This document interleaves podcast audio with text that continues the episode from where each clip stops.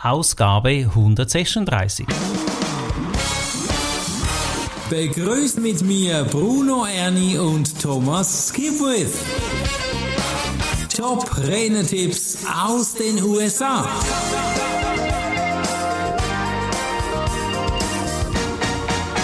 Thomas, bist du auch in einer Redneragentur dabei? Ja, bei Premium Speakers. Ah, da sind wir beide dabei. Plus, ich bin auch bei Speaker Excellence dabei und so weiter. Und GSA ist ja keine Speaker-Vermittleragentur, sondern ein Rednerverband. Und heute geht es nicht um Verbände, sondern um Speaker-Agenturen. So quasi, warum soll ich da mit denen lieb umgehen? Was ist denn der Grund? Was gibt's da für Redneragenturen? Hast du da Tipps dazu? Ja, es gibt ganz verschiedene Redneragenturen. In diesem Fall interviewt Tom Singer drei oder Vertreter von drei Redneragenturen. Es sind Sean Hanks, Gail Davis und Tim Matthew. Äh, Agenturen, die in den USA aktiv sind. Und sie geben uns ein paar Tipps, wie man mit diesen Redneragenturen umgehen soll. Die Hoffnung ist ja, dass wenn man da dabei ist in so einer Redneragentur, dass die einem Aufträge vermitteln. Da muss man vielleicht jetzt gerade zuerst mal diese Schiene noch öffnen. Warum soll ich da überhaupt dabei sein? Es ist mal eine Auszeichnung, könnte man vielleicht sagen. Aber das Ziel ist ja auch, dass man Reden bekommt. Ja, dass die dann eben dir das Geschäftsmodell so darstellen, dass du Vermittlungen bekommst. Jetzt, wie komme ich da rein? Rufe ich da am besten an oder, oder wie geht das? Ja, also Tipp 1 von Gail Davis ist, ruf keine Redneragentur an. Sie rufen dich an. Aha, das ist der Unterschied. Ja, also so unter dem Motto, geh mir nicht auf die Nerven. Ja, wenn ich dich will, dann rufe ich dich an. Äh, okay. Ja, damit kann man Mühe haben oder nicht. Aber auf alle Fälle stellt sich natürlich dann im Anschluss die Frage, wann ist der richtige Zeitpunkt, um mit einer Redneragentur Kontakt aufzunehmen. Ja, weil irgendwo, ja, vielleicht kann man sie ja da doch noch anrufen. Gail antwortet, sobald einer deiner Kollegen oder ein Kunde mir von dir erzählt. Das ist der richtige okay. Moment. Das ist der Moment. Okay. Ja, das ist dann eine weitere Empfehlung. Mhm. Jetzt äh, ist natürlich ein Problem das, äh, wenn du die Redneragentur nicht brauchst, dann wollen sie dich. Thomas, ich glaube, das erkennen wir alle dann, wenn du schon lange im Speaker-Geschäft bist. Du bist am Anfang hungrig und willst Aufträge mhm. und da kommt nichts, du musst selber aktiv sein. Dann später, wenn der Laden läuft, dann kommen die Agenturen und sagen, wir wollen dich auch. Ja, genau. Also das ist eine ja. große Problematik. Äh, da mhm. habe ich noch keine Lösung dafür gefunden. Aber auf alle Fälle, wenn du so willst, dann musst du dann irgendwann mal, wenn du gut genug bist, halt entscheiden, ob du auch mit Redneragenturen zusammenarbeiten willst oder nicht. Oder aber du zahlst für die Mitgliedschaft in einer Agentur. Und meine Empfehlung hier ist, das musst du auch aktiv sein und dich bekannt machen in der Redneragentur, damit die wissen, wie du bist, damit sie dich auch weiterempfehlen können. Wenn du Absolut. nur ein Name auf einer Liste bist, dann werden die dich fast gar nie empfehlen, weil sie es auch nicht mit gutem Gewissen machen können, weil sie dich noch nie gesehen haben, sie kennen nicht, wie du bist und so weiter. Persönliche Erfahrung gerne hier von mir. Also du brauchst auch, wenn du eine Redneragentur hast, immer wieder Kontakt in die Redneragentur und die müssen dich wirklich gesehen haben. Dann verkaufen sie dich, sonst können sie dich nicht empfehlen. Du musst sogenannt top of mind sein, sonst werden die dich nicht empfehlen. Ich meine, das ist wie in der letzten Ausgabe dieses Podcasts, habe ich ein paar Redner genannt mit Namen. Ja, weil die sind top of mind. Ja, die habe ich genau. im Kopf. Da ja. gibt es andere, die sind vielleicht genauso gut oder auf ihre Art auch super gut, aber die sind jetzt halt mir nicht in den Sinn gekommen. Also genauso läuft es in einer Redneragentur. Ja, die hat eine bestimmte Anzahl von Rednern, die sie vertritt. Und dann ja, ist es natürlich gut, wenn du denen gerade in den Sinn kommst, wenn da eine Anfrage kommt. Und dann hat die Redneragentur noch einen anderen Fokus als der Speaker selbst. Da geht es nämlich nicht nur darum, Speaker zu verkaufen, sondern was ganz anderes. Und das führt uns schon zum Tipp 2.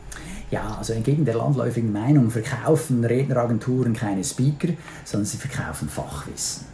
Mhm. Nun, äh, was heißt das im Detail? Ja, es heißt, dass eine Agentur die Aufgabe hat, das Risiko zu minimieren, einen schlechten Redner auf der Bühne zu haben.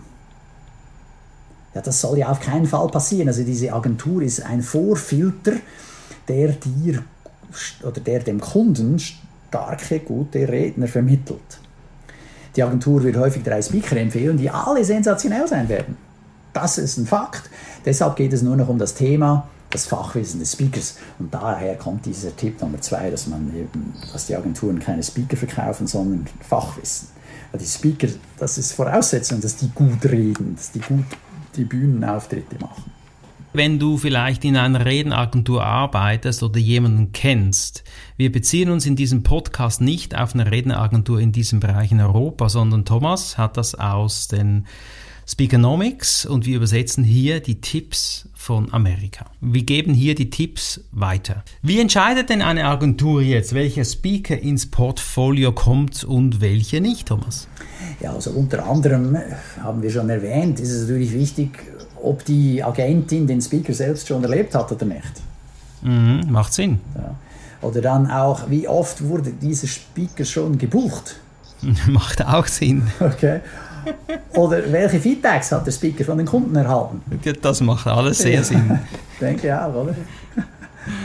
Äh, die Agentur ist der Vorfilter. Sie muss dazu beitragen, einen Mehrwert zu, kre zu, zu, kreieren. Und das tut sie, indem sie eben dann dem Kunden äh, ermöglicht, schnell, effizient jemanden auszuwählen, sodass der Kunde, sei es jetzt der Meetingplaner oder sonst der Kunde, äh, gut aussieht dass er eine gute Veranstaltung also die Leute, äh, seine Konferenzteilnehmer oder seine Mitarbeiter dann mit einem guten Input aus dem Saal rauslaufen. Was muss ich tun, dass mich eine Redneragentur gut wahrnimmt? Ja, also verschiedene Punkte helfen da. Eines ist zum Beispiel eben, dass du eine höhere Ausbildung hast, dass du eine Zertifizierung zum CSP hast, dass du Mitglied bist in der Hall of Fame, dass du mhm. ein Buch geschrieben hast, dass die eigene Speakeragentur einen Auftrag mehrmals gegen eine andere Agentur mit einem bestimmten Speaker verloren hat. Mhm. Da wollen die dich natürlich auch in ihrem Portfolio mit aufnehmen. Ja klar, dann bist du der Top-Speaker, der immer wieder gebucht wird und dann scheinst du ja irgendwie der Zeitnerv getroffen zu haben. Lass uns den Tipp 3 noch beleuchten. Um was geht es denn da? Da geht es darum, langfristig zu denken. Also das ist nicht ein Geschäft von heute auf morgen, sondern es geht über Jahre, es geht um eine Beziehung. Ja, und denk auch daran, du hast keine Beziehung mit der Agentur, sondern mit einer Person in der Agentur. Genau. Ja, sei bereit, wenn dich eine Agentur anruft, halte eine aktuelle Pressemappe bereit. Mache es mhm. der Agentur einfach, mit dir zusammenzuarbeiten. Du musst nicht nur auf der Bühne gut aussehen, sondern auch neben der Bühne. Frag stets, was kann ich tun, um das Leben der Agentur und des Kunden einfacher zu machen? Sei loyal, mach das, was du liebst, das Geld wird folgen. Das ist ein schöner Satz. Dann äh, ein weiterer Tipp, es gibt zwei Möglichkeiten, Speaker zu werden, das ist mit einem ja, Salzkorn zu äh, verstehen. Und zwar, entweder du arbeitest jahrzehntelang hart oder du lässt ein Verkehrsflugzeug in den Hudson River bei Boston abstürzen. okay. Ja, also der, ja, das Erste, du musst einfach jahrelang hart arbeiten, denke ich, ist das Erfolgsrezept. Äh, das mit dem Hudson River ist eher ein Zufall.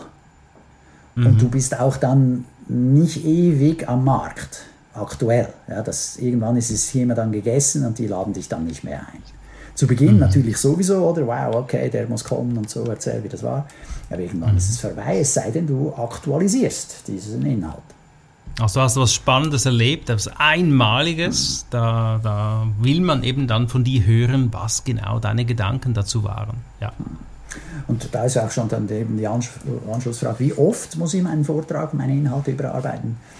Ja, hier die Empfehlung, du solltest dich immer wieder neu erfinden und dazulernen. Wenn man aufhört zu lernen und sich, wie schon sagt, äh, mit dem zufrieden gibt, was man tut, dann wird das nicht besonders hilfreich sein.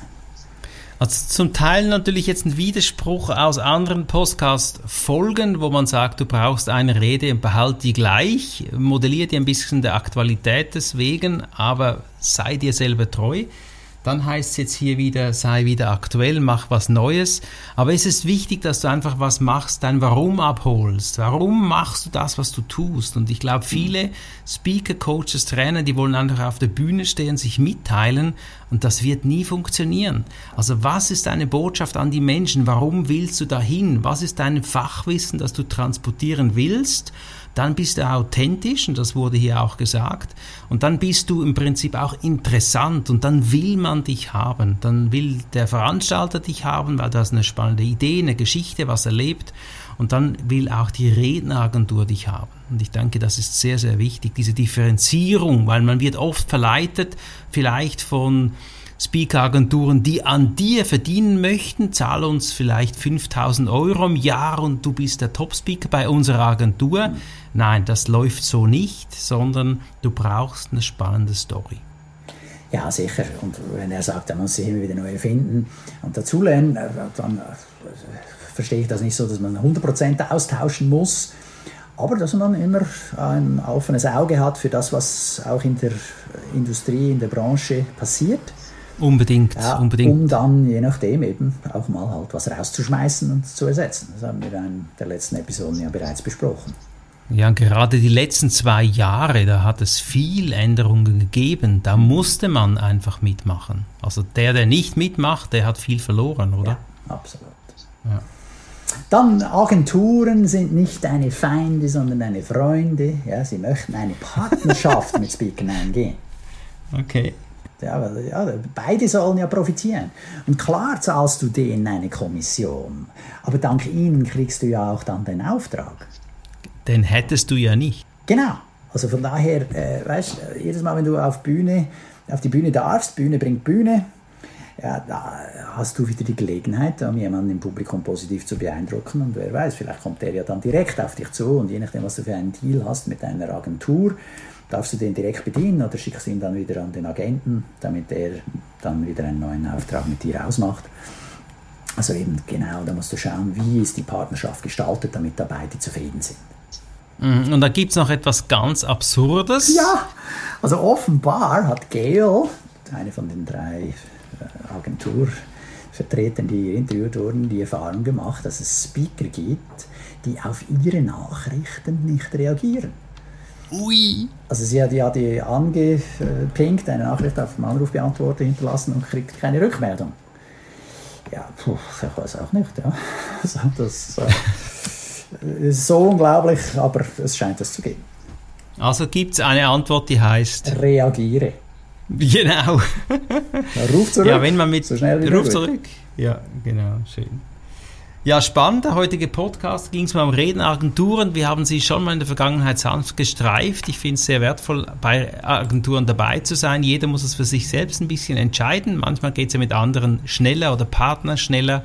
Arbeite hier flott und gut zusammen. Ich weiß auch natürlich, der Sigi Haider, der, der GSA-Gründer, hat äh, meines Wissens Redneragenturen mit äh, seiner lieben Frau. Ich kenne auch Karin Burger und so weiter. Und ich äh, erzähle hier einige Namen, aber immer das Risiko ist immer, wenn du was beginnst zu erzählen, vergisst du auch wieder jemanden. Also such dir da jemanden raus, beziehungsweise nee, eben nicht suchen, lass dich empfehlen, werde sichtbar und dann geht das dann von selbst. Absolut. Und beim nächsten Mal, in der nächsten Episode von Top-Redner-Tipps aus den USA, hören wir etwas zum Thema Public Relations. Hm, da bin ich gespannt. Ich freue mich. Bis bald. Ja, ich freue mich auch. Ciao, Bruno. Das war der Podcast Top Renetipps aus den USA. Bruno Ernie und Thomas Skipwith.